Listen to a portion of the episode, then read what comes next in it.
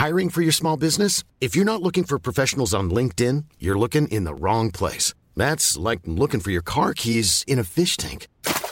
LinkedIn helps you hire professionals you can't find anywhere else, even those who aren't actively searching for a new job but might be open to the perfect role. In a given month, over 70% of LinkedIn users don't even visit other leading job sites. So start looking in the right place. With LinkedIn, you can hire professionals like a professional. Post your free job on linkedin.com slash people today. Hey, I'm Ryan Reynolds. At Mint Mobile, we like to do the opposite of what Big Wireless does. They charge you a lot, we charge you a little. So naturally, when they announced they'd be raising their prices due to inflation, we decided to deflate our prices due to not hating you. That's right. We're cutting the price of Mint Unlimited from $30 a month to just $15 a month. Give it a try at mintmobile.com slash switch. $45 upfront for three months plus taxes and fees. Promo rate for new customers for limited time. Unlimited more than 40 gigabytes per month. Slows. Full terms at mintmobile.com. Planning for your next trip? Elevate your travel style with Quince. Quince has all the jet setting essentials you'll want for your next getaway, like European linen, premium luggage options, buttery soft Italian leather bags, and so much more. And is all priced at 50 to 80% less than similar brands. Plus, Quince only works with factories that use safe and ethical manufacturing practices.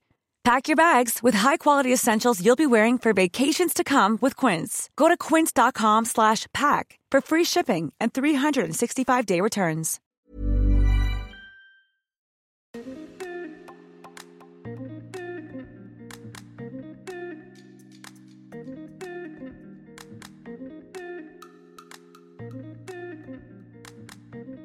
Bonjour à tous mes chers Moonies et bienvenue dans le podcast Common the Moon, le podcast d'entrepreneurs pour ceux qui souhaitent s'inspirer, s'informer, s'aligner au rythme de la Lune.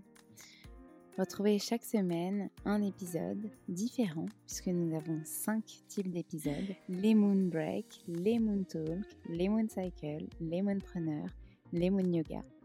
On fait le lien entre entrepreneuriat, bien-être, développement personnel, conseils, pour infuser euh, tout ce que vous voyez et tout ce que vous entendez, pour vous rassurer aussi, pour prendre confiance en vous, et puis les méditations pour justement euh, concrétiser tout cela dans votre vie.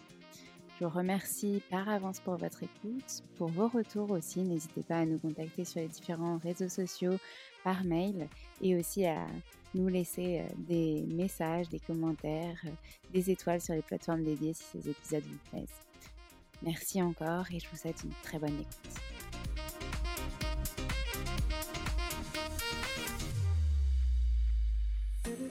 Bonjour mes chers aujourd'hui je vous retrouve pour un épisode un peu spécial où je vais accueillir Alice qui est la fondatrice de Le Déclic Anticlope.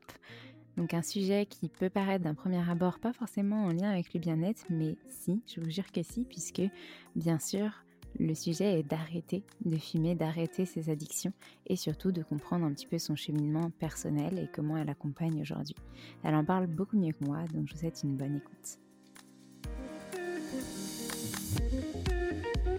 Et un jour, si c'est vrai, un jour, j'apprends que ma grand-mère est malade et qu'elle a un cancer du poumon. Et donc, elle a euh, à l'époque, je sais pas, un petit peu moins de 80 ans. Donc, c'est à peu près, c'était pas très surprenant parce qu'elle avait toujours fumé toute sa vie et tout ça, et puis elle avait quand même un certain âge. Mais euh, elle a fait le choix de pas de pas être soignée. Et en fait, ça a été assez violent parce qu'elle est partie très rapidement. Et surtout, j'ai vraiment vu du coup ce que c'était le cancer du poumon, euh, parce qu'il n'y avait pas de traitement pour pour atténuer tout ça. Et j'ai trouvé ça horrible. Et je me suis dit que vu ce que elle, elle fumait, donc elle avait dû commencer à peu près à mon âge aussi, elle, hein, comme moi, et elle fumait beaucoup moins que moi moi j'étais déjà à un paquet de cigarettes par jour, quoi. Et euh, je me suis dit, mais c'est, je, me suicide, quoi. Je, c'est, vraiment exactement comme ça que je vais terminer, sûrement beaucoup plus tôt qu'elle. Euh, et c'est vraiment pas ce que je voulais, parce que au fond de moi, en fait, je, sais que j'ai une valeur qui est très forte, c'est c'est la santé. C'est très important pour moi d'être en bonne santé. Hello Alice, je suis ravie de te retrouver aujourd'hui dans ce nouvel épisode du podcast Common the Moon où on va parler de ton parcours entrepreneurial et notamment de ton entreprise Le Déclic Anti-Club. Je voulais préciser avant qu'on démarre que effectivement ça peut peut-être faire peur un petit peu d'entendre ce mot club, fumée, etc. Et on peut, on peut un peu se dire que bah non mais ça n'a rien à voir avec le podcast qui est en lien avec le, développement personnel, le bien-être. Mais justement, euh, au vu du nom de ton entreprise, on comprend bien que Le Déclic Anti-Club nous incite à à, accompagner les personnes finalement à ne plus arrêter de fumer finalement ou arrêter tout simplement une addiction. Donc tu es tabacologue, mais pas que. Et j'aimerais bien que tu nous partages ton parcours parce que tu en parles beaucoup mieux que moi. Bienvenue dans Bonjour le podcast. Alexandre, merci beaucoup. Oui, c'est vrai. C'est très important que tu précises ça. C'est que j'ai pas du tout. Je fais de la prévention et j'aide les gens à arrêter de fumer, mais pas du tout dans une optique de faire peur ou de voilà de de, faire de la prévention comme ça en, parlant des risques du tabac et tout ça. Évidemment, j'en parle un petit peu, mais l'idée, c'est plutôt d'accompagner les gens vers la liberté. C'est vraiment ça qui me, qui me guide depuis que j'ai créé cette entreprise, enfin en tout cas ce projet, il y a huit ans. Euh, et donc, pour te raconter un petit peu mon histoire, elle est un peu particulière parce que, euh, en fait, ce qui m'a décidé, donc déjà ça a pris du temps, mais ce qui m'a décidé à, à, me lancer dans cette aventure, c'est que j'étais moi-même une grande fumeuse et que je travaillais pour l'industrie du tabac. Et en fait, en travaillant pour eux euh, et en ayant eu la chance, en fait, euh, je sais pas si la chance c'est le mot, mais en tout cas, on va le mettre entre guillemets, de, côtoyer les personnes assez haut placées dans l'industrie du tabac, j'ai pu entendre leurs vrais discours et leurs vraies intentions quand, quand ils parlaient de, du tabac. Moi, à l'époque, j'étais donc une grande fumeuse, j'étais euh, assez captivée par l'univers de la communication et donc assez captivée par tout ce qu'on pouvait euh, euh, véhiculer comme, euh, comme message à travers des paquets de cigarettes, à travers des campagnes de, de, cigarettes. Et donc, quand j'ai eu la possibilité d'intégrer une agence pour parler, pour faire la promotion d'une marque de cigarettes dans le monde, eh ben, j'étais hyper contente en réalité. Et c'est vraiment le fait de, travailler pour eux, comme je te disais, et de découvrir, d'entendre de, leur bouche ce qu'ils pensaient vraiment de leurs produits et de leurs consommateurs que je me suis dit qu'il fallait vraiment que je quitte ça, et d'abord en arrêtant de fumer et ensuite en quittant euh, l'industrie du tabac. Et évidemment, euh, t'imagines bien que ça s'est pas fait du jour au lendemain. Ouais, moi je connais un petit peu l'histoire quand même parce qu'en off, euh, je sais que ben voilà, on travaille ensemble et donc moi je suis ravie de, de t'accompagner sur ces sujets-là. Et, et donc j'aimerais que tu nous racontes un petit peu plus cette histoire parce que je sais que ça a commencé quand tu étais étudiante et que tu savais pas vraiment ce que tu voulais faire de ta vie et que ta maman te disait bah voilà, il faut que tu fasses une école de commerce ou je sais pas quoi. Et donc du coup bah tu es rentrée là-dedans. Mais à ce moment-là, est-ce que tu fumais déjà? Il me semble que tu avais quand même une forte passion pour, pour ça, jusqu'à des mood boards dans ta chambre, etc. Est-ce que tu peux nous en parler? Oui, oui. Alors moi, il y a, donc il y a cette chose-là. En effet, c'est sûr que j'ai été fumeuse très tôt. En fait, j'ai commencé à fumer à 11 ans parce que chez moi, ça fumait beaucoup et donc c'était un passage quasi obligé. Ouais, j'ai commencé très tôt. c'était un passage quasi obligé en fait de fumer, donc c'était normal. Je l'ai caché à mes parents, mais quand ils l'ont su, finalement, ils n'ont pas pu dire grand-chose, donc c'est rentré, euh, voilà, sans, aucun problème. Et, et, en parallèle de ça, pour euh, dire pourquoi est-ce que je, comment est-ce que tout ça s'est fait, c'est clair que j'ai très longtemps été perdue euh, sans savoir ce que je voulais faire. Il y avait qu'une seule chose que je savais, c'est que je voulais être utile. Il y avait ce mot vraiment qui résonnait en moi. Alors vous allez me dire que c'est, euh, enfin je dis vous parce que je parle aux personnes qui, vont nous écouter, mais que euh, être utile et terminer dans l'industrie du tabac, c'est vraiment euh, complètement paradoxal. C'est vrai, mais à l'époque, voilà, j'étais encore une fois perdue. Mais il y a eu une grosse contradiction, en tout cas un malentendu avec ma mère, je pense, quand j'étais petite, c'est que pour elle, c'était très important comme elle était quelqu'un d'indépendant, elle qui avait monté son entreprise et qui avait réussi et qui donc avait euh, essuyé des plâtres et tout ça, elle voulait absolument que euh, je sois en sécurité et donc elle voulait que je gagne bien ma vie. Et mmh. pour elle, avoir un métier qui est utile, c'était complètement incompatible avec un métier euh, qui rémunère correctement. Donc en fait, très très tôt, elle m'a dit, enfin elle s'imaginait sans doute que j'allais partir travailler en association humanitaire, je ne sais pas très bien ce qu'elle se disait, mais elle a voulu assurer mes arrières en disant, bah, vas-y, fais une école de commerce et puis tu verras après c'était un peu passe ton bac d'abord, mais en version plus plus quoi. Et, euh, et puis voilà, comme moi finalement je savais pas trop, bah, je me suis dit bon allez j'y vais. Je savais que l'école de commerce était un peu compliqué pour y rentrer, il fallait faire des prépas, des trucs comme ça. Donc là j'ai vraiment vécu un enfer. Vraiment là je comprenais pas où on voulait m'emmener. Et puis une fois que je me suis retrouvée en école de commerce, euh, écoute j'ai profité de la vie euh, comme les autres étudiants, je crois. J'ai découvert l'alcool, j'ai encore plus aimé la cigarette et tout ça m'a précipité dans ce monde, euh, dans ce monde de jeunes et qui me sert beaucoup aujourd'hui en fait dans, mes accompagnements d'avoir vécu tout ça. Et, euh, et j'ai profité de cette école de commerce pour faire des stages dans des entreprises. Donc j'ai fait une année de césure Et j'ai fait des stages dans des entreprises complètement différentes pour tester les pistes. Donc j'ai testé l'industrie pharmaceutique, j'ai testé le commerce équitable de vêtements, j'ai testé, j'ai testé la radio. Enfin voilà, j'ai testé plein de, de, de, milieux, de la culture, la santé, tu vois, voilà. le... Et en fait, à chaque fois, j'ai été hyper déçue. C'était vraiment des expériences, je vais pas dire horribles parce que ce serait pas vrai. C'était pas horrible, mais c'était très décevant. Euh, et je suis sortie de là encore plus perdue qu'avant parce que parce que je me disais ben mince en fait les, les secteurs qui sont censés être porteurs de sens bah, finalement sont gâchés sont sont voilà sont sont gâtés par par des égos c'est ce que je disais je sais plus où il y avait vraiment le l'ego des, des personnes qui étaient là dedans qui était qui était assez assez perturbant OK. et qu'est-ce que ça a été du coup le la suite de ça? Parce que donc tu tu as commencé à, mmh, travailler pour, pour ces marques, enfin, quelle a été la suite du coup? Bah, après en fait, j'ai été assez déçue. Du coup, ça a été un petit peu une désillusion et puis je me suis dit: «Mince, en fait, est-ce que j'étais pas hyper naïve ou voilà, un peu jeune dans ma tête?»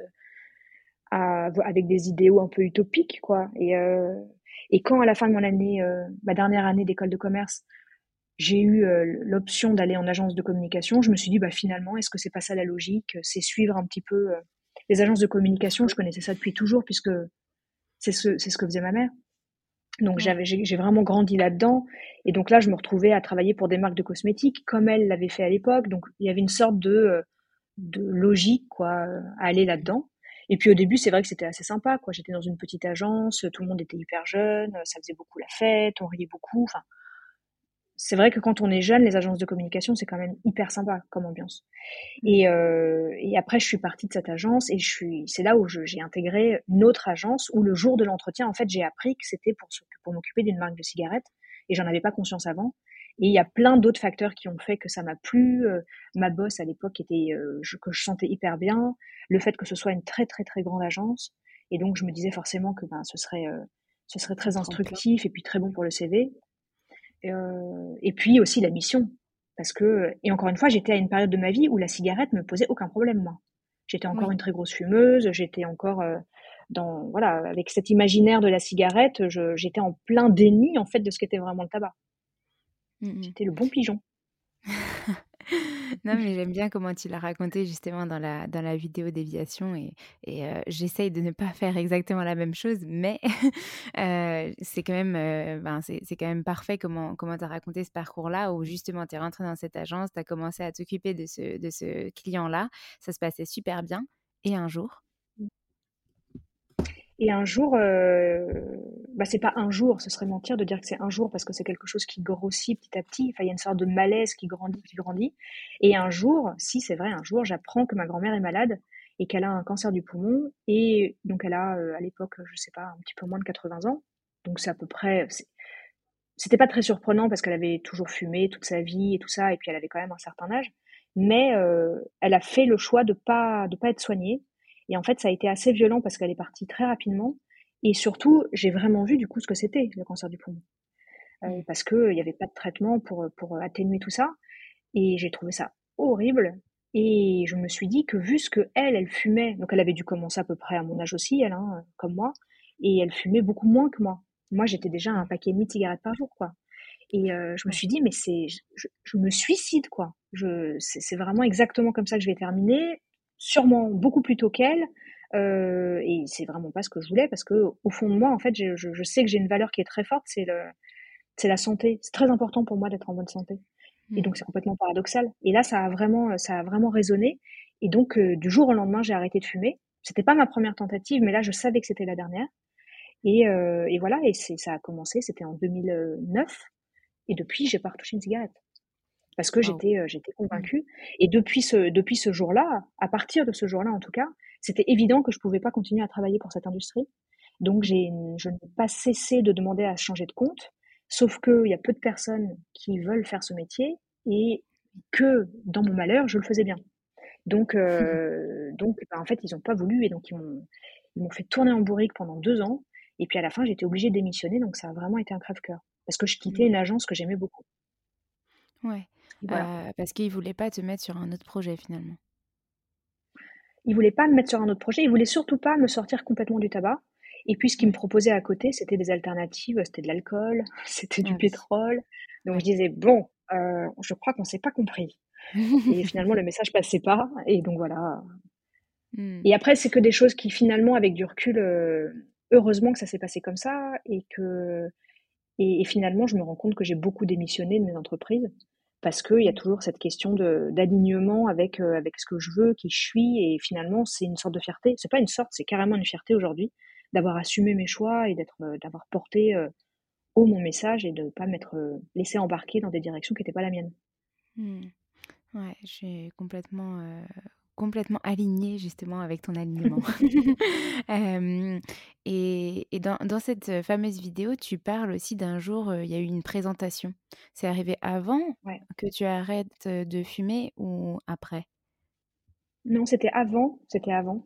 Et ça a participé énormément au, à, ma, à ma décision d'arrêter de fumer.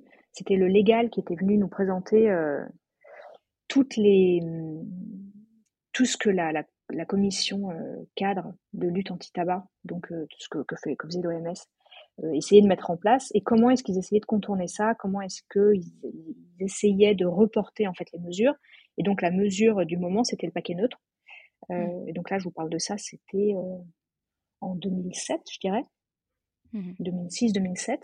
Donc c'était non de, 2007-2008 plutôt. Donc c'était quand même il y, a, bien longtemps. Et, euh, et, en fait, eux, donc l'objectif, c'était vraiment de décaler le plus possible, parce que c'est une stratégie très connue des lobbies, de, de, de, repousser le plus possible les mesures, parce que tant que la mesure n'est pas mise en place, et eh ben, ils peuvent continuer à se remplir les poches et à mettre en place des, des, stratégies pour contourner ça encore un peu plus plus tard. Et, euh, et donc là, ils nous expliquent que une des négociations de l'OMS, ça, ça, avait été de dire à l'époque, euh, est-ce que on ne pourrait pas, en attendant de faire passer le paquet neutre, mettre la liste de tous les composés composants de la fumée de cigarette sur le paquet. Et là, euh, et là, le type a vraiment explosé de rire. Et en plus, il avait vraiment une tête de diable, quoi. Il était, euh, il était habillé, il était hyper strict, les cheveux gominés. Euh, enfin voilà, vraiment le businessman froid, quoi. Et donc là, il explose de rire et il passe la slide. Et sur la slide, on voit le mur entier qui est rempli de textes, de tout petits textes. Et il dit, mais comment est-ce que vous voulez qu'on mette ça sur un paquet de cigarettes? Si on met ça sur un paquet de cigarettes, les personnes vont arrêter d'acheter le. Déjà, on peut pas le mettre, et puis en plus, euh, euh, les gens vont arrêter d'acheter nos, cigarettes. Et donc là, moi, je, vraiment, ça a, été, ça a été horrible ce moment-là parce que je me suis dit, je crois que j'ai regardé les gens autour de moi en disant, mais c'est une blague, on est dans un film. Et, et en fait, moi, j'avais pas capté qu'il y avait autant de produits chimiques dans la, dans la cigarette. Mmh. Je pense que ce qui m'a énormément choqué aussi, c'est ce cynisme de cette, cette conscience totale, en fait, de, d'à quel point le produit qu'ils vendent est, mortel et, un, résidu de enfin c'est pas un résidu c'est une poubelle de déchets euh, chimiques quoi. Et, euh, et que c'est pas c'est pas un accident en fait si c'est si c'est des s'il y a autant de, produits chimiques dans la, dans la cigarette. C'est parce que eux les rajoutent pour rendre les gens encore plus addicts. On pourrait se dire bah c'est pas de leur faute euh, voilà c'est de la combustion et tout ça mais non non non non. Il y a il y a plein de produits qui sont ajoutés l'ammoniac le mercure enfin c'est vraiment une poubelle. Et donc ça m'a énormément choquée. Je me suis dit, je peux pas continuer décemment. Euh, faut que je me, faut que je sauve ma peau, voilà. Et mmh. euh, et puis après, faut, voilà, ça, ça, a participé du fait que je pouvais pas continuer à travailler pour eux, quoi. Mmh.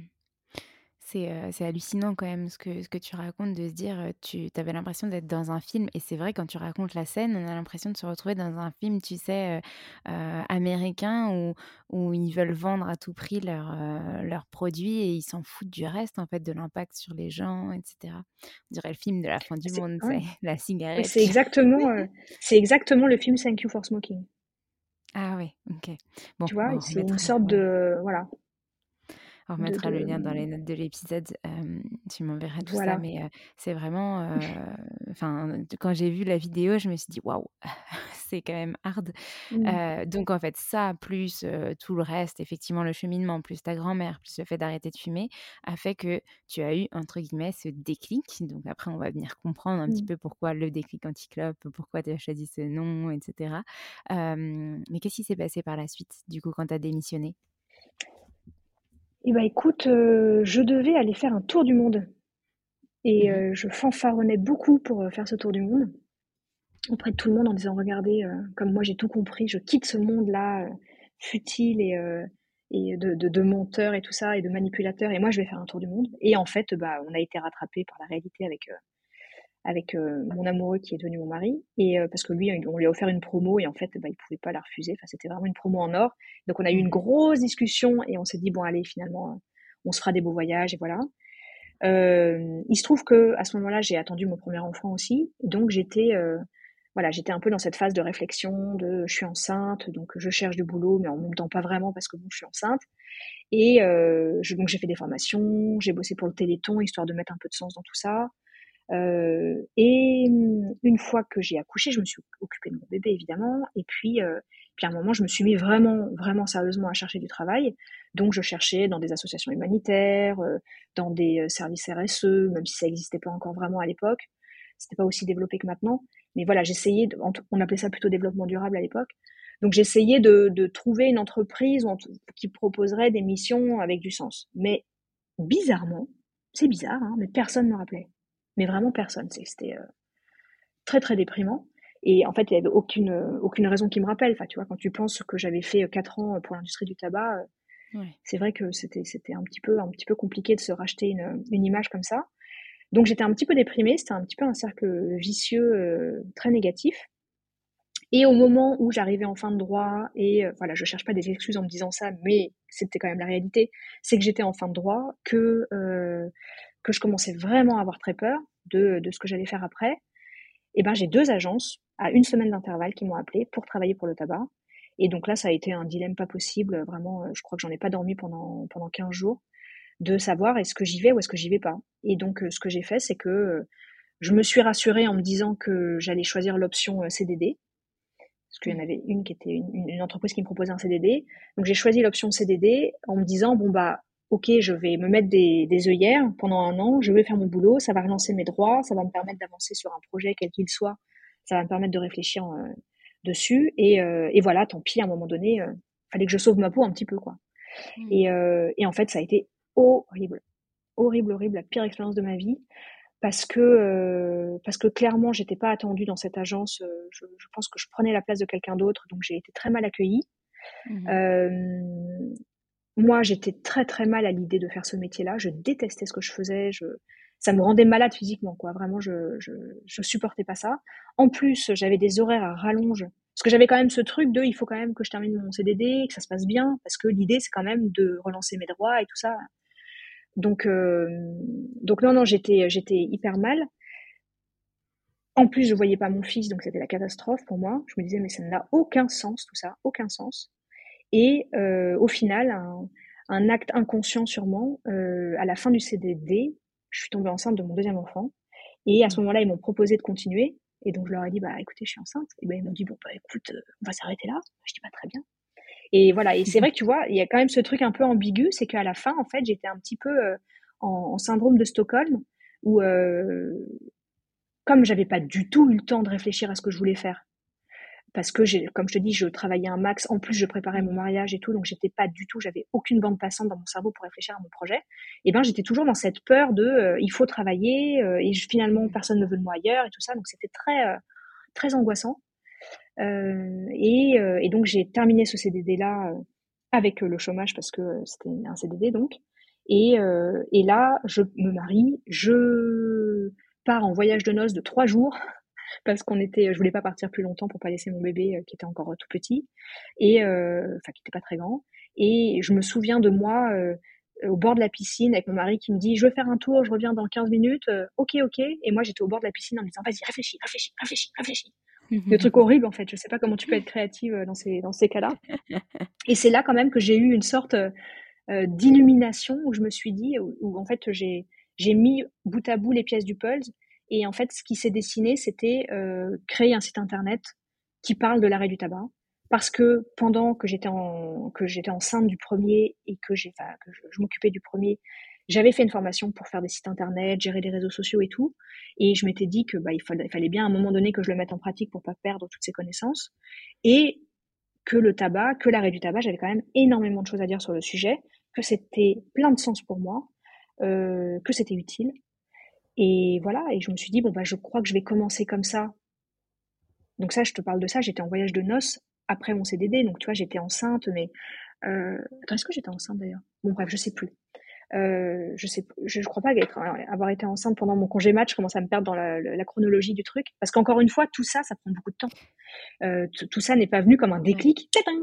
Tu vois? Oui. C'est plein de choses qui se mettent les unes sur les autres et qui à un moment euh, font que tu as une révélation, mais euh, mais c'est pas du tout, euh, c'est pas du tout, voilà, instantané comme ça.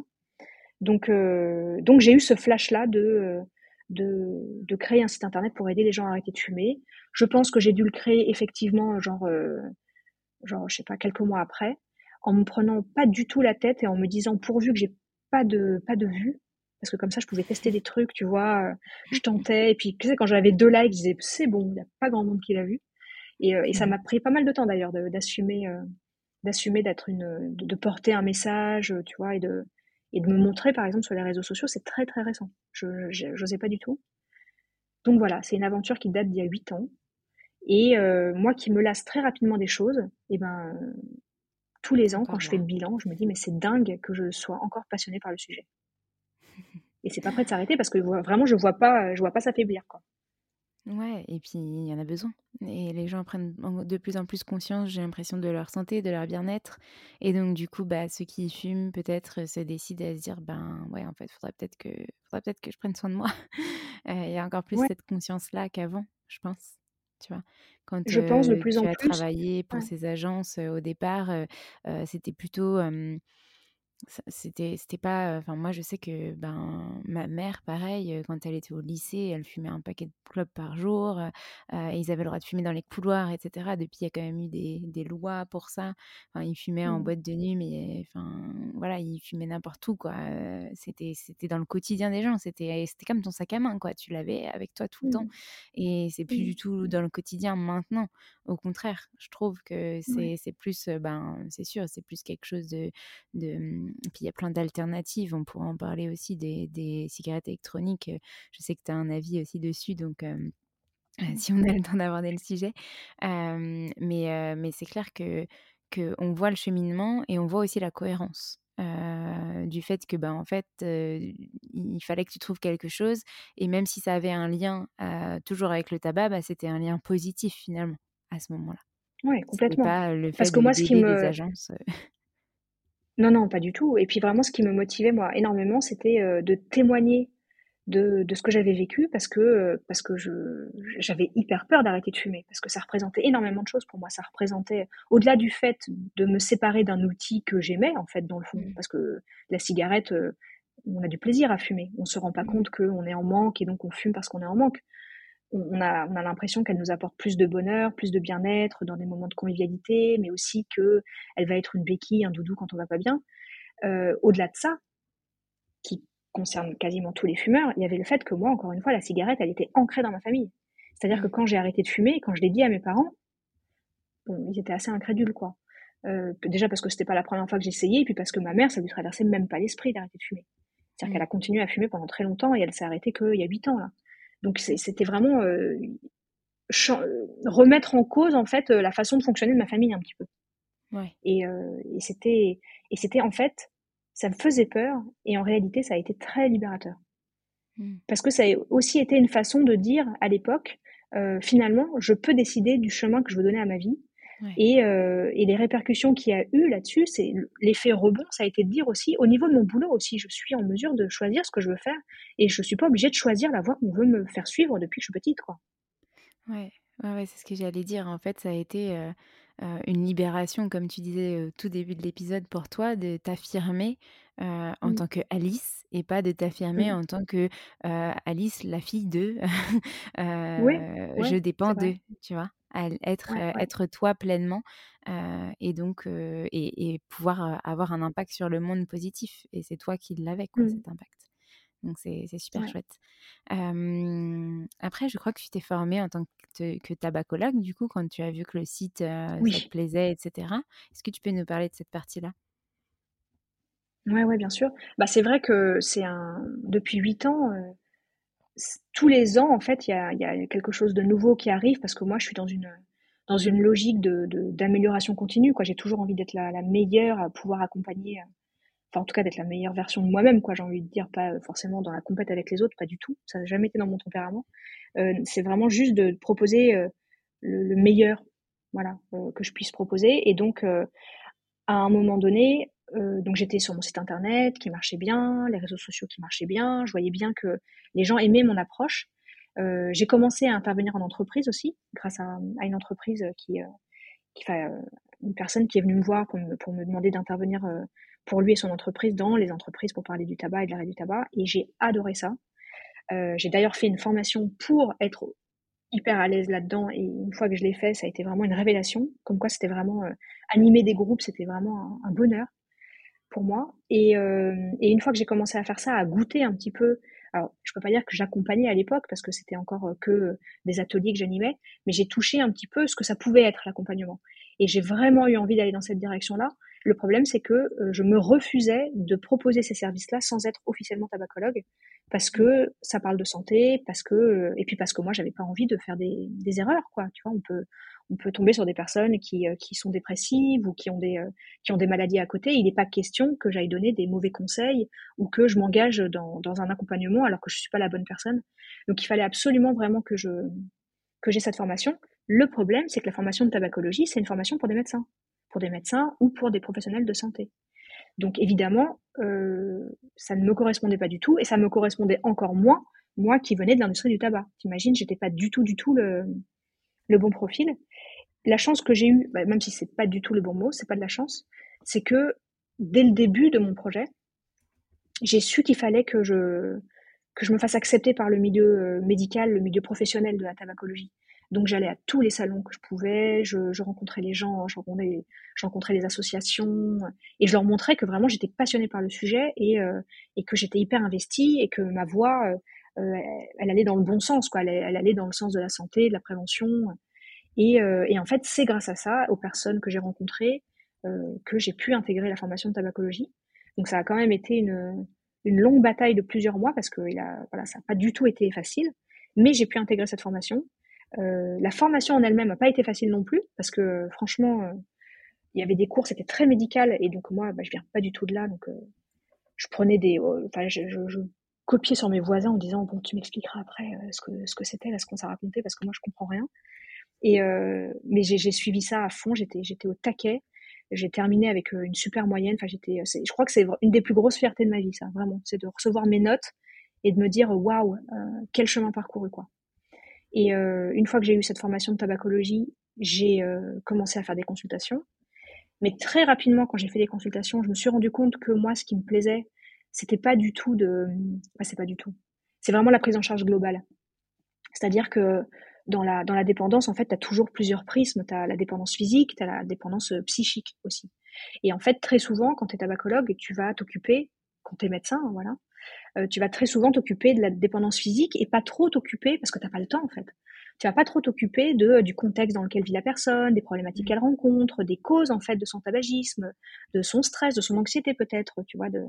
Et, euh, et moi, c'était une évidence en fait qu'il fallait que j'aille là-dessus parce que euh, parce que bah, en ayant arrêté de fumer, je savais bien que c'était pas juste en mettant des patchs que tu arrêtes de fumer, c'est qu'il y a quelque chose, des sujets de fond à traiter.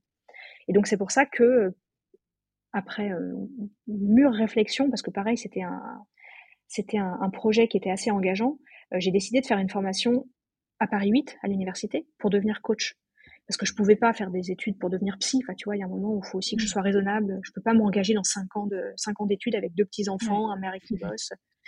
Et, euh, et, donc je me suis dit que coach c'était pas mal, surtout à l'université. Ça c'était très important pour moi l'université.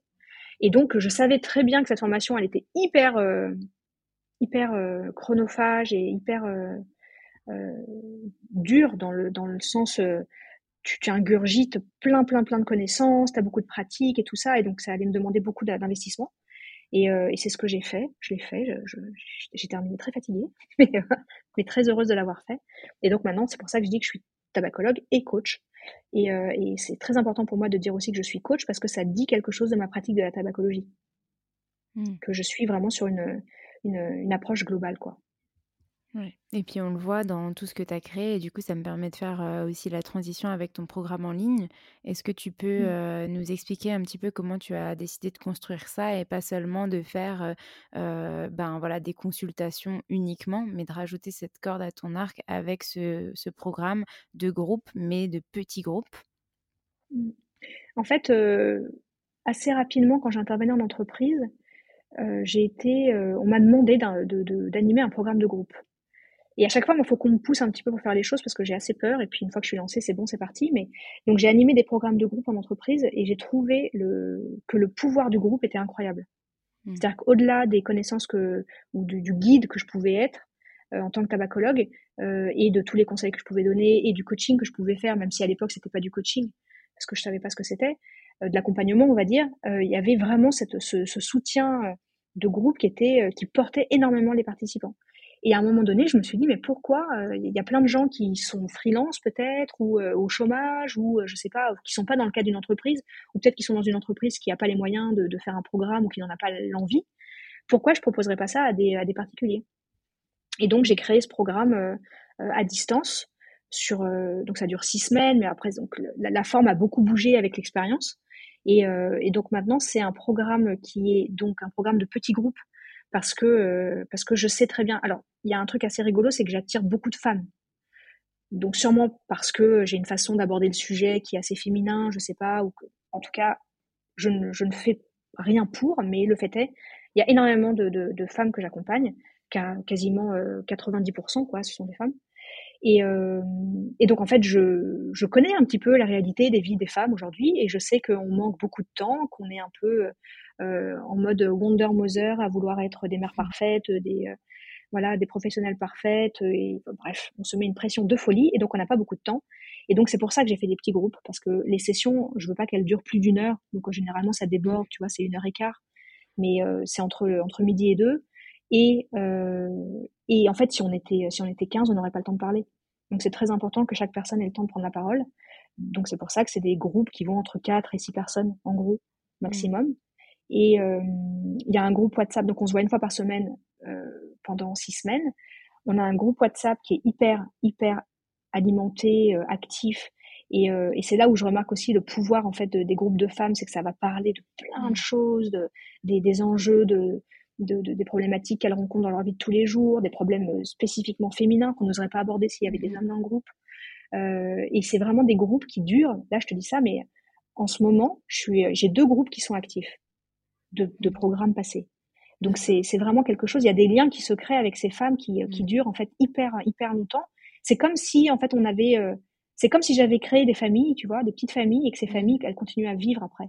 Et donc c'est hyper euh, hyper fort. Je sais que ces groupes WhatsApp sont un lieu ressource en fait pour ces femmes qui peut-être potentiellement vous recraquer six mois après ou se lancer parce qu'il y en a qui, qui ne se lancent pas pendant le programme parce qu'elles ont d'autres problématiques et elles se lancent finalement un jour et elles savent que le programme est là, que le, le groupe WhatsApp est là. Euh, il y a ça et voilà. Et l'autre chose hyper importante, c'est un e-book que j'ai créé mmh. parce qu'en fait, évidemment qu'on n'est pas tout au même niveau. Enfin, elles sont pas toutes au même niveau quand elles entrent dans le programme. Il y en a qui, euh, qui ont déjà arrêté de fumer, il y en a qui, euh, qui se rendent compte très rapidement que bah il y a d'autres problématiques. Par exemple, elles fument du cannabis. par exemple, je, je sais pas. voilà. En tout cas, la motivation va se travailler très très très loin, très très en profondeur. et donc, en fait, ce que j'ai fait avec cet e-book, c'est que j'ai créé un fil directeur avec des vidéos de moi qui expliquent les processus, comment ça marche, et des exercices d'auto-coaching. Comme ça, les personnes, en fait, elles peuvent prendre l'e-book où elles veulent avec des exercices qui sont importants pour elles ou utiles pour elles à l'instant T. Et on débriefe ça après en session parce que la bonne nouvelle, c'est que de toute façon, tout ce que les personnes vont apporter va servir aux autres. Complètement. Donc voilà, c'est un programme qui marche hyper bien, que j'adore, que j'adore. Et d'ailleurs, il reprend bientôt. et oui, il euh. reprend bientôt et euh, je peux déjà te dire qu'il est complet. Ah, trop bien. Trop contente. Enfin, je le savais en off, mais en tout cas, je suis super contente. mais mais il, reprend, il reprend juste, juste avant que l'épisode sorte. Donc, bon, la prochaine session sera? À la rentrée, en automne. Je fais que trois sessions par an. je pourrais en faire plus, mais en fait, je me suis rendu compte que quand j'en faisais plus, et eh ben, il y a quand même une caractéristique qui revient très souvent chez le fumeur, c'est la procrastination. Et si tu fais des sessions tous les deux mois, ils se disent bon, allez, j'attends Voilà, voilà. Alors que là, tu vois, si c'est la rentrée, d'un coup, ils se disent bon. Nouvelle résolution. Voilà. voilà. Voilà. C'est vrai que c'est des moments clés comme ça que j'ai choisi. Ouais, non, mais c'est super stratégique et c'est très bien. je voulais revenir un petit peu rapidement sur cette notion de, de femme, parce que tu l'as abordé ben là, mmh. en nous expliquant pour le programme, et tu l'as abordé aussi au début de l'épisode en nous parlant un petit peu ben, de ce parcours-là. Et ce qui, j'ai pas relevé, mais comme ça fait quand même deux fois et qu'on est dans un podcast où aussi on parle de femmes, j'avais mmh. envie de, de, rebondir dessus. Tout à l'heure, tu nous as dit lors de mon CDD, tu sais, dans l'autre agence où tu n'étais pas du tout épanouie, ils voulaient continuer le CDD et j'ai dû leur dire que j'étais enceinte pour qu'en gros, ils me disent Ah bon, bah tant pis. Et ils t'ont quand même dit, ils ont quand même osé te dire Bah tant pis, enfin, ok, bon, bah vous êtes enceinte, bon, bah tant pis, on prolonge pas. C'est quand même ouf. Mmh. Ça aurait été un homme, mmh. on, lui aurait, on lui aurait dit quoi? Euh, quand tu dis que ça aurait été un homme, on lui aurait dit, c'est-à-dire bah, il, il aurait pas, il aurait pas dit qu'il était enceinte du coup, donc euh, enfin ça aurait été un homme, il aurait pas du tout eu cette, euh, cette réaction-là en fait. On lui aurait pas dit bon bah comme vous êtes enceinte, on vous reprend pas, enfin tu vois. Et toi tu t'en es servi comme une excuse positive, mais je trouve ça dingue que tu sois obligé de t'en servir comme une excuse pour ne pas être reprise. Tu vois ce que je veux dire? Mmh. Après en plus, ce qui était très choquant à l'époque, c'est que je l'avais dit à ma boss et que j'étais, je venais d'apprendre que j'étais enceinte. Donc en fait, j'étais enceinte, genre, euh, c'était complètement dingue déjà que je lui dise parce que j'étais enceinte d'un mois. Donc c'était vraiment euh, une honnêteté de ma part euh, incroyable, tu vois, de la bêtise, je sais pas, mais mais c'est clair qu'en fait, c'est là où l'inconscient est quand même incroyable, c'est que je, tout ça n'est pas arrivé par hasard. Et tu mmh, vois, cette mmh. honnêteté là, c'était vraiment pour, parce qu'en effet, oui, comme tu dis, j'espérais que, ouais, que, justement la décision serait, non mais en même temps, venant de cette boîte-là, ça ne m'a pas trop étonnée, pour tout dire, parce que c'était vraiment ce, genre de personne. Euh, mais c'est vrai, c'est vrai que tu, remarques qu'il y a encore pas mal de boulot. Hein. Alors après, ça c'était il y a huit ans maintenant, du coup. Donc peut-être que les choses ont bougé en entreprise, on espère.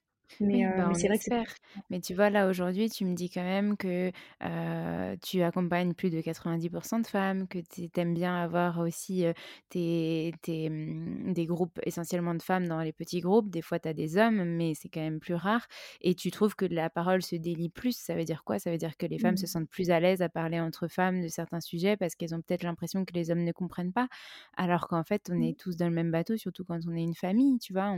Enfin, quand on vit en famille, qu'on est père, qu'on soit mère, on, a aussi ces problématiques-là. On doit accompagner la femme, on doit accompagner l'homme. Enfin, voilà. Et donc, du coup, bah, je pense qu'il y a encore ces sujets qu'il va falloir démystifier, qu'il va falloir travailler mmh. en 2023. mais, mais, mais j'avais envie de rebondir sur, sur, sur, ça parce que je trouve que c'est important. tu es une femme, tu dis que tu vises 90% de, de, femmes et on parle quand même pas mal de femmes dans le podcast aussi, de ces notions-là. Et, et du coup, bah, en lien avec le tabac, etc., je trouve que c'est important de dire que bah oui, certaines femmes ont besoin de la cigarette aussi pour se détendre, pour et du coup ça forme une mmh. addiction, etc. Et, à quel moment on peut, enfin, et comment est-ce qu'on peut les aider à, combattre cette addiction, à les accompagner dans leur quotidien, sans que, enfin, en trouvant autre chose que la cigarette qui peut les détendre finalement. et ça, mmh. c'est ce que mmh, tu fais dans le programme. voilà. Ouais, ouais. Les aider à trouver des alternatives saines Ouais. Mmh. C'est ça.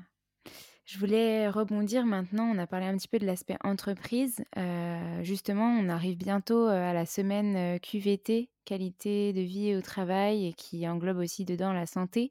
Est-ce que tu peux nous parler un petit peu de tes accompagnements en, entreprise? Parce que je sais que tu en fais, et ça peut paraître bah, surprenant de se dire bah, j'accompagne un groupe en entreprise pour arrêter de fumer. Comment mmh. est-ce que ça se passe? Bah, C'est surprenant, et figure-toi que c'est incroyable à chaque fois. Parce mmh. que euh, c'est hyper fort en fait en entreprise parce que les gens se connaissent mmh. en général. Ils se sont déjà croisés, tu vois, ou en tout cas, si on est dans une très grande entreprise et s'ils se croisent à l'avenir, ils vont justement euh, connecter mmh. et dire alors comment ça va. Là. Donc en fait, le programme vraiment euh, dure beaucoup plus longtemps parce que il y a une sorte de, de, lien qui se crée entre ces personnes. comment ça se, qu'est-ce que je fais moi en entreprise? Bah, En fait, je m'adapte pas mal à ce que les entreprises veulent, euh, parce que parfois tu as des entreprises qui veulent pas du tout de faire de programmes de groupe et qui ont plus en tête de faire des suivis individuels, tu vois, ça dépend pas mal mmh. de la culture de l'entreprise. Donc, soit je fais un atelier, une sorte de, de mini atelier conférence participative où, où on, discute pas mal de, de, du tabac, de comment comment se crée en fait l'addiction, comment est-ce qu'elle fonctionne, comment est composée la cigarette, voilà. Donc en fait, ça permet. Moi, c'est vraiment un, un, exercice, comme je te disais au début, que j'aime toujours autant parce que parce qu'en plus, plus ça va, plus je suis à l'aise. Donc c'est une sorte vraiment de, de show que je fais. Enfin, je, je m'éclate. Euh, on rigole beaucoup. Et mmh. c'est ça qui est génial, c'est qu'on rigole beaucoup, mais en même temps, il y a beaucoup de prise de conscience de la part des personnes. Et, euh, et, je, et moi, mon objectif avec cet atelier, c'est vraiment que les personnes partent rassurées. C'est-à-dire que tu viens, t'es pas du tout obligé d'être dans une démarche de d'arrêt du tabac. Tu peux juste venir parce que tu sais que un jour, quand même, ce serait peut-être bien que tu arrêtes de fumer, mais tu sais pas du tout comment t'y prendre. Et, euh, et en fait, les personnes comme ça qui viennent à l'atelier partent en se disant, ok, c'est bon, j'ai plus peur. Et une mmh. fois que tu as, fait ce travail-là, tu as déjà fait une énorme partie du chemin. Euh, donc ça, c'est l'atelier, mais sinon, il y a du suivi individuel, tu vois, où je fais plusieurs rendez-vous, ou sinon, donc ce fameux programme de groupe, qui fonctionne un peu comme, euh, comme le programme de groupe individuel, parce que finalement, je mets un petit peu de... Toi, il y a, y a, des débordements un petit peu entre le, mmh. le, le monde de l'entreprise et puis le, ce que je propose aux particuliers, parce que je vois ce qui marche.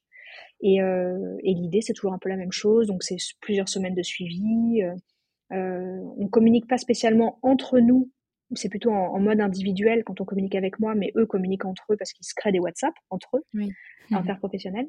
Donc, euh, donc voilà, à chaque fois c'est vraiment, c'est vraiment génial. Et puis c'est surtout que je vois les gens en fait déployer leur aile, leurs mmh. ailes, on peut même dire, tu vois. C'est, c'est vraiment, euh, euh, ils prennent confiance en eux.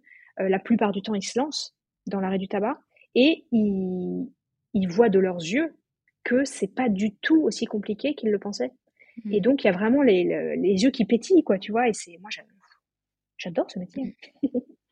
Ouais, ouais, que t'en parles avec passion. Moi, je te vois, mais je pense qu'on le ressentira aussi dans juste la voix dans ce podcast. puis ça, ça traduit aussi tout ton cheminement et, et cet alignement dont tu parlais tout à l'heure.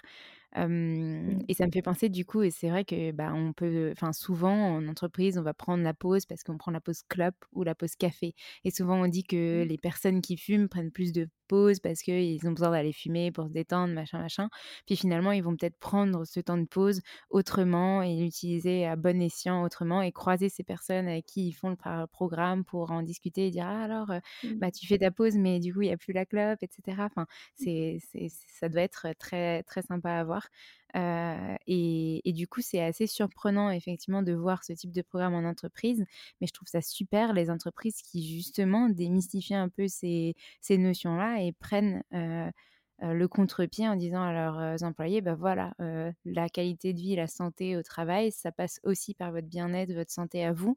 Et, et on a mmh. décidé de mettre ça en place d'un commun accord. J'imagine qu'ils en parlent avec les employés, savoir si ça leur convient, si ça leur correspond, etc. Et, et, c'est vraiment intéressant de voir que ça peut se développer aussi en entreprise. Donc, les RH qui nous mmh. écoutent, les personnes qui, les entreprises qui nous écoutent, n'hésitez pas à contacter Alice.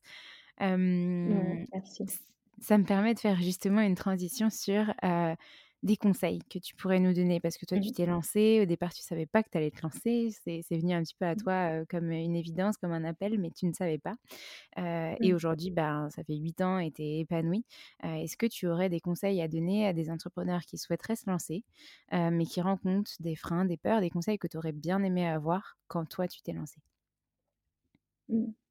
Moi, je pense que j'aurais aimé qu'on me, qu'on me dise parce que je m'en suis rendu compte un peu tard quand même, euh, qu'il fallait être entouré. Hmm. En fait, euh, j'ai commencé, euh, j'ai commencé ce projet seul chez moi, à m'occuper en plus de mon petit bébé. Et, et assez rapidement, en fait, j'ai donc je m'éclatais dans ce que je faisais, à écrire des articles, partager, motiver les gens sur les réseaux et tout. Donc ça, c'était pas un problème. Il y, y, en avait quand même un qui était majeur, c'est que je ne voyais pas du tout comment monétiser finalement tout ça, parce que hmm. le, le, le, projet avançant, je me passionnais de plus en plus euh, pour lui. Et en fait, j'avais envie vraiment d'en faire mon nouveau métier, mais j'avais aucune idée de comment je pouvais faire ça. Et donc, j'ai essayé, euh, enfin, je suis allée dans un espace de coworking et ça a vraiment été un, moment déterminant, en fait, dans l'évolution de mon projet. tu vois, où j'ai rencontré des gens que, que je vois encore et grâce, tu vois, notamment une personne grâce à laquelle je t'ai rencontré. Tu vois, donc c'est vraiment. Bien, il y a aussi son épisode dans, dans, le podcast et bah, qu'on va voir juste après. ouais. Donc, donc c'est vrai que ça, ce, cet espace de coworking, il m'a donné des contacts, il m'a permis de parler, d'échanger avec des gens qui étaient là-dedans tout le temps et en fait qui avaient des idées à la minute. T'as pas idée. Et vraiment au bout d'une semaine, mais j'avais plein de pistes de développement. Et, euh, et c'est là que j'ai rencontré la personne aussi qui m'a fait intervenir en entreprise, tu vois, donc qui m'a vraiment mis le pied à l'étrier pour, euh, pour commencer à me sentir légitime en fait sur ce sujet d'accompagnement à l'arrêt du tabac. Donc ça, c'était vraiment hyper important pour moi et je pense que c'est un vrai problème aujourd'hui dans le dans l'entrepreneuriat euh, en solo. C'est que c'est pas parce que tu es en solo que tu dois être seul euh, tu as quand même besoin d'avoir euh, des gens autour de toi qui vont pouvoir te conseiller en termes de com, en termes de réseaux sociaux, en termes de, de juridique, en termes de compta, tu vois, tous ces trucs-là. Parce que finalement, quand tu commences à faire ça toute seule, c'est hyper lourd, quoi. C'est hyper chronophage. Et euh, si, comme moi, euh, tu es marié, tu as deux enfants et que tu as envie d'avoir un équilibre de vie un petit peu équilibré, tu vois, stable ou en tout cas équitable, ben, il y a un moment donné où tu peux pas, tu peux pas tout gérer. Et, euh, et c'est important voilà, de pouvoir avoir des conseils rapidement et de savoir à quelle porte toquer. Donc ça, c'est vraiment le premier conseil. Il y a un deuxième conseil, mais ça, c'est quelque chose que j'ai remarqué assez vite chez moi et j'ai su très vite que c'était une force. C'est que, contrairement à ce que je pouvais penser, je suis pas si perfectionniste que ça. Euh, je pense qu'avec le, le, tempérament que j'avais pu montrer dans, mon, dans mes travails, euh, dans, dans mes jobs précédents, euh, j'étais quelqu'un d'hyper carré, tu vois, fallait vraiment que le truc soit au cordeau. Et là, en fait, avec euh, le déclic anti-clope, très vite, je me suis dit, bon, j'y vais. Tu vois, et c'est pour ça que je te disais au début, euh, si j'ai que deux likes, c'est tant mieux. Comme ça, je m'entraîne, je peaufine, je teste. Mais euh, je me suis dit, bon, là, et encore aujourd'hui, tu vois, j'attends pas que les, choses soient parfaites pour avancer. Mmh. là, tu vois, par exemple, grâce à toi, je me suis mis au reel. Bon, bah, quand je les regarde, je rigole toute seule parce que je me dis, hop, hop, hop, qui aurait cru que je ferais ça? Et je sais que c'est pas parfait, c'est pas exactement comme je voudrais que ce soit, mais c'est pas grave, je le fais, ça me fait rire. Bah, et je me dis que si ça me fait rire, ça fera rire d'autres personnes. Et voilà, et j'avance. Euh. Tu apportes ton, ton, ton authenticité. ouais, ça c'est sûr. donc, euh, donc voilà, donc c'est ça, c'est le d'être entouré, de, de de pas chercher à faire quelque chose de parfait parce qu'à vouloir faire ça, et mmh. ben on se lance jamais. Euh, et et quand même toujours, mais, mais ça c'est pas que pour les entrepreneurs, c'est de s'écouter, quoi. C'est vraiment mmh. de, de, rester connecté à son corps et à ses, à ses ressentis pour, euh, pour pas, euh, pour pas tirer sur la corde, ou pas trop tirer sur la corde, ou pas toujours tirer sur la corde. Tu vois, s'accorder des, des plages de, de régénération qui, euh, qui vont permettre de, de continuer et de donner son maximum dans le projet. Et ça vaut encore plus pour moi qui suis dans l'accompagnement, tu vois. Si moi je suis pas à fond, euh, voilà, ça, ça peut pas marcher, quoi. Je peux pas être fatiguée quand je suis avec des personnes. Exactement. Donc, si t'es pas à fond, mais pour être à fond, il te faut aussi des plages de reconnexion à toi et de détente, etc. Mmh, mmh. Trouver cet équilibre. Mmh. Et c'est là où c'est très intéressant euh, de, et, que ma propre expérience nourrit mon accompagnement. Parce que je le vois bien, les femmes que j'accompagne, elles sont dans les mêmes genres de réflexion, elles sont aussi attirées par des approches différentes souvent. Et donc, euh, finalement, euh, quand moi j'avance, bah, je les fais avancer aussi. Donc, c'est. Il y a vraiment un truc un peu de sororité que j'aime beaucoup. Ouais. C'est vrai, c'est exactement ce mot et c'est ce que j'allais dire souvent quand on entreprend, quand on vend un produit ou un service ou peu importe, les personnes qu'on accompagne, notre cible, c'est finalement nous avant qu'on mmh. ait résolu notre problématique entre guillemets. Donc, il faut juste revenir à son bah, qui j'étais il y a X années et comment est-ce que j'aurais eu envie d'être accompagnée. C'est pour ça que je t'ai demandé euh, quels sont les conseils que tu aurais aimé avoir quand tu t'es lancée? Ouais, ouais, ouais. Mais non, mais c'est vrai, tu as tout à fait raison, c'est ça. Et d'ailleurs, je fais un aparté, mais euh, toi, tu le sais, mais euh, c'est exactement pour cette raison-là qu'il y a quelques mois, j'ai décidé d'arrêter de boire de l'alcool. Parce que je me mmh. suis dit, mince, ça. fait 15 ans, ça fait 15 ans que j'ai arrêté de fumer. Je sens que euh, je commence à me déconnecter un petit peu justement de ce mois d'avant, tu vois, qui était dans cette démarche d'arrêt, mais qui n'arrivait pas. Alors évidemment, je, je suis toujours connectée malgré moi parce que je parle de ça toute la journée mais euh, de, de, de, ma propre expérience, je commençais un petit peu à déconnecter. Et donc, je me suis dit, euh, euh, et puis comme finalement toutes les addictions se ressemblent, tu vois, à un moment donné, ça m'a paru complètement absurde de continuer à boire de l'alcool, et en tout cas de plus en avoir besoin. Et, euh, et j'ai eu envie de me lancer là-dedans en me disant, tiens, comme ça, je vais me reconnecter aux envies, tu vois, par exemple, tiens, il fait beau, et si je prenais un petit verre, mmh. ah bah non, parce que ça, ça me reconnecte au juste une petite cigarette que, mmh que les personnes que j'accompagne ont envie de fumer. Et, donc là, je suis hyper reconnectée à elles, quoi. À elles et à eux d'ailleurs aussi, parce que j'accompagne quand même aussi des hommes. On ne les oublie pas. On ne les oublie pas. Merci en tout cas pour tous ces partages. Est-ce qu'il y a quelque chose que tu aurais envie de rajouter, une question que j'aurais oublié de te poser et un truc que tu aurais eu envie d'aborder dans cet épisode? Parce que ça fait déjà 50 minutes qu'on parle, on est bavarde. Mmh écoute, non, c'est de. Il y a aussi un conseil que j'ai oublié de donner. Et ça, c'est aussi quelque chose que je perds peut-être un petit peu là maintenant parce que j'ai un peu trop de boulot. Mais c'est que quand j'ai commencé, j'ai vraiment tapé à toutes les portes. Mmh. Et, en fait, j'ai été hyper surprise de voir à quel point les retours étaient positifs. Mmh. Et donc, en fait, il ne faut pas hésiter à aller taper hyper haut, à envoyer un mail à quelqu'un qui est euh, potentiellement connu, quoi, pour avoir mmh. des infos ou pour euh, faire une interview ou voilà. Et euh, en fait, les personnes, elles sont souvent contentes qu'on s'intéresse à elles. Et c'est une mine d'informations, ça fait gagner du temps, mais d'une façon incroyable. Donc, donc, n'hésitez pas vraiment, prenez votre courage à deux mains et, mmh. euh, et aller voir les, les, personnes importantes pour euh, leur demander de l'aide, des infos. Et, euh, et, vous allez voir que ces portes-là vont en ouvrir d'autres et qu'après, il y a une sorte de, de, cercle vertueux qui se met en place, qui est hyper porteur et qui donne énormément confiance en soi. Complètement. Je suis d'accord avec toi. C'est vrai que le fait d'oser, euh, parfois, et eh ben, en fait, ça débloque pas mal de choses. Est-ce qu'il y a un dernier petit message que tu aimerais faire passer?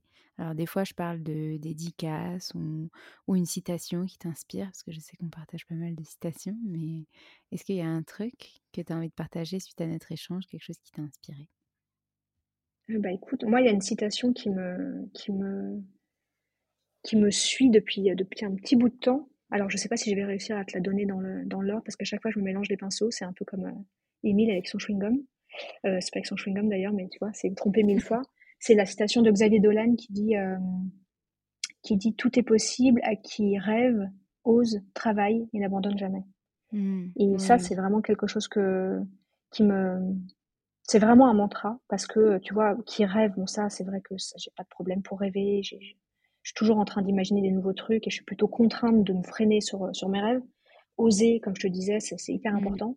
Travailler, bon ça c'est clair, et faut, en fait il faut être beau au mieux, il n'y a pas, y a pas de mmh. mystère, et persévérer quoi, persévérer, persévérer, persévérer, et en fait euh, euh, moi parfois quand j'ai des petits coups de mou comme ça à me dire oh là là finalement ça fait huit ans que je suis là, et c'est vrai que parfois c'est un peu compliqué parce que parce que euh, voilà il y a une sorte d'incertitude sur l'avenir, tu sais pas comme t'as un métier un peu libéral, tu vois, tu sais pas très bien de quoi mmh. l'avenir est fait et ça peut faire peur. Je me dis, mais en même temps, ça fait huit ans que je suis là-dedans, que je suis passionnée par mon sujet, que je le fais bien, que les gens sont contents, que je lâche pas l'affaire il n'y a aucune raison qu'à un moment donné, euh, ça n'explose pas. Donc euh, voilà, ça, ça, nourrit euh, mon optimisme, cette phrase. Mmh. Ouais, et puis c'est ça, tu as, l'expérience derrière qui te, qui te, qui te dit, bah voilà, ça fonctionne en fait depuis 8 ans, pourquoi ça ne continuerait pas de fonctionner? Puis ta mmh. volonté, enfin, les résultats, les, les témoignages que tu as des gens qui te, qui te rassurent. Et je trouve que c'est important, et ça, ça, relève quelque chose d'hyper important que tu donnes, c'est ben, de se féliciter pas d'attendre tout le temps que les mmh. autres nous félicitent et nous disent bah c'est bien machin mais être fier de soi sous, sous, quelconque forme que ce soit mais te dire bah bah si en fait ça fonctionne depuis tant pourquoi ça continuerait pas? Bah oui ça fonctionne t'es une battante c'est bien Alice t'es forte ou, Alexandre enfin si je me parlais à moi mais en gros se parler à soi-même et, et, se féliciter se dire bravo et se dire se dire qu'on s'aime quoi. Ouais ouais c'est vrai qu'on s'aime et qu'on est fier de soi et que et que, que c'est bien ce qu'on fait, tu vois. Moi, typiquement, je me dis que maintenant, je suis utile, vraiment, et que mmh et ça, c'est une fierté de tous les jours, et, et, c'est tellement important. Donc ça aussi, ça peut être le message de fin, c'est d'inviter les gens vraiment à, à, croire vraiment dans leur cette petite voix intérieure qui leur parle depuis qu'ils sont tout petits, et ben de de, de, de l'écouter cette petite voix et de se dire que c'est pas impossible et, euh, et d'être au clair avec leurs valeurs et de ne de, pas lâcher ça parce qu'une fois qu'on les a trouvées, ces valeurs, et qu'on les suit, qu'on les écoute, bah même quand il y a des difficultés, en fait, ça les efface. Ou en tout cas, ça les fait, euh, ça les rend beaucoup moins compliqués. Ouais, je crois qu'on va s'arrêter là. Être fier de soi, c'est se remercier. Merci beaucoup, Alice, pour tes partages. Merci, Merci pour cet échange, ton temps, ta confiance. Et puis, je te dis à très vite. À bientôt.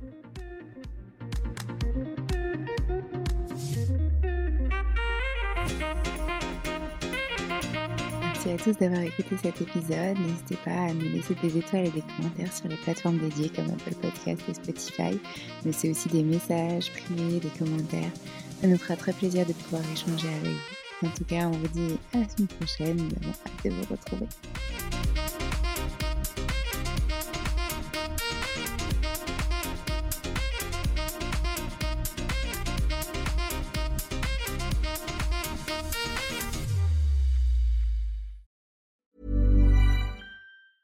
Hi, I'm Daniel, founder of Pretty Litter. Did you know cats tend to hide symptoms of sickness and pain? I learned this the hard way after losing my cat, Gingy. So I created Pretty Litter, a health monitoring litter that helps detect early signs of illness by changing colors, saving you money and potentially your cat's life. Pretty Litter is veterinarian developed, and it's the easiest way to keep tabs on your fur baby's health right at home. Go to prettylitter.com and use code ACAST for 20% off your first order and a free cat toy. Terms and conditions apply. See site for details. Mom deserves the best, and there's no better place to shop for Mother's Day than Whole Foods Market. They're your destination for unbeatable savings, from premium gifts to show-stopping flowers and irresistible desserts. Start by saving 33% with Prime on all body care and candles. Then get a 15-stem bunch of tulips for just $9.99 each with Prime. Round out Mom's menu with festive rosé, irresistible berry chantilly cake, and more special treats. Come celebrate Mother's Day at Whole Foods Market.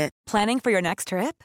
Elevate your travel style with Quince. Quince has all the jet setting essentials you'll want for your next getaway, like European linen, premium luggage options, buttery soft Italian leather bags, and so much more. And is all priced at 50 to 80% less than similar brands.